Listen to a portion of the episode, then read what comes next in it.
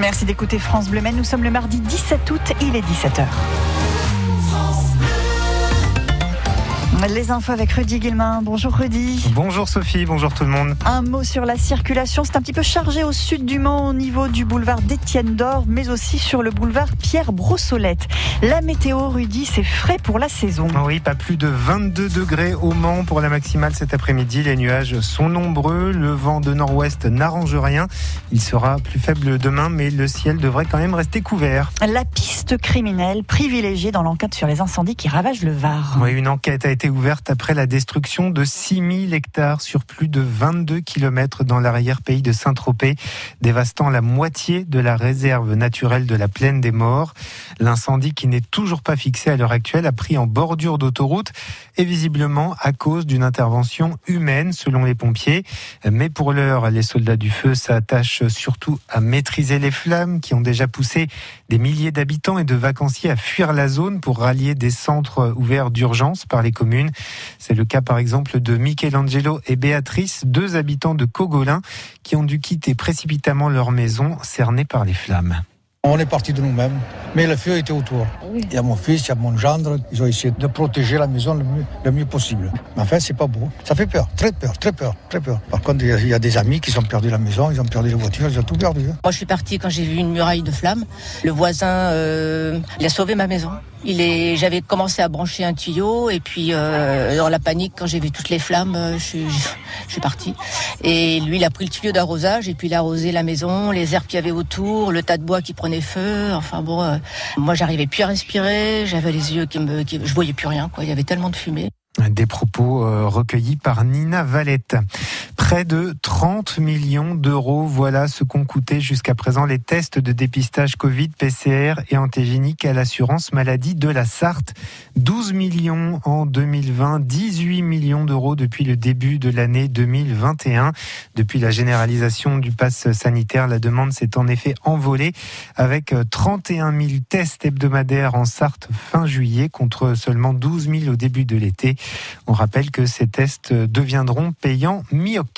Un centre de vaccination vandalisé la nuit dernière près de Toulouse. Un ou plusieurs individus sont entrés par effraction dans euh, ce bâtiment de Saint-Orins en forçant deux portes. Selon la maire de la commune, des tables et des ordinateurs ont été renversés. 500 flacons de vaccins ont également été jetés au sol et détruits, soit 3000 doses anéanties. Une enquête a été ouverte. Le Mollah Abdul Ghani Baradar, cofondateur et numéro 2 des talibans, est rentré aujourd'hui en Afghanistan en provenance du Qatar où il dirigeait le bureau politique du mouvement. À Kaboul, la capitale afghane où la vie reprend son cours après le retour au pouvoir des extrémistes religieux, la situation euh, reste toujours un peu chaotique. Pour empêcher la fuite de la population, les talibans bloquent désormais l'accès à l'aéroport de Kaboul aux Afghans. Le gouvernement français se dit vigilant face à la hausse des tarifs du carburant depuis le début de l'été. Les mois de juin et de juillet sont marqués par une véritable flambée des prix à la pompe.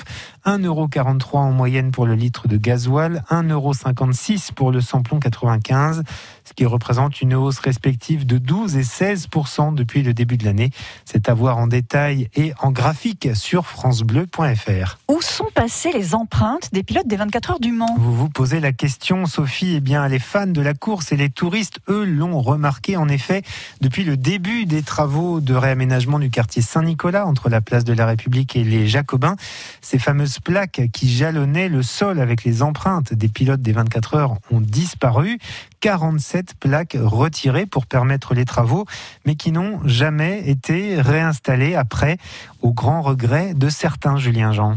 Ah oui, il n'en reste plus que trois, celles de Tom Christensen, de Gérard Larousse et d'Henri Pescarolo, installées place de la République. Les 47 autres plaques ont toutes été retirées. Elles se trouvaient pour la plupart place Saint-Nicolas, autour de la sculpture Le Signal, euh, ce pneu cerclé euh, du circuit de la Sarthe sur un socle de bronze et à damier, euh, sculpture qui a d'ailleurs aussi été retirée en janvier 2019 lors du chantier de réaménagement de la place. Alors depuis, le monument et les plaques sont stockés. Mais leur avenir reste incertain. Il a été un moment question de les utiliser pour des expositions temporaires, euh, mais le projet a fait long feu et rien n'est actuellement à l'étude. Ce que regrette Bernard Varin, l'initiateur des empreintes des pilotes, euh, depuis 1991, c'est lui qui récupère à l'arrivée des 24 heures le moule des mains des vainqueurs de l'épreuve, ce qu'il fera d'ailleurs encore ce dimanche, convaincu de l'attachement du public à ces plaques. Il souhaiterait qu'elles soient installées place de la République. Varin doit aussi euh, rencontrer ce week-end le maire du Mans, Stéphane Le Foll, pour discuter euh, de l'avenir de ces plaques.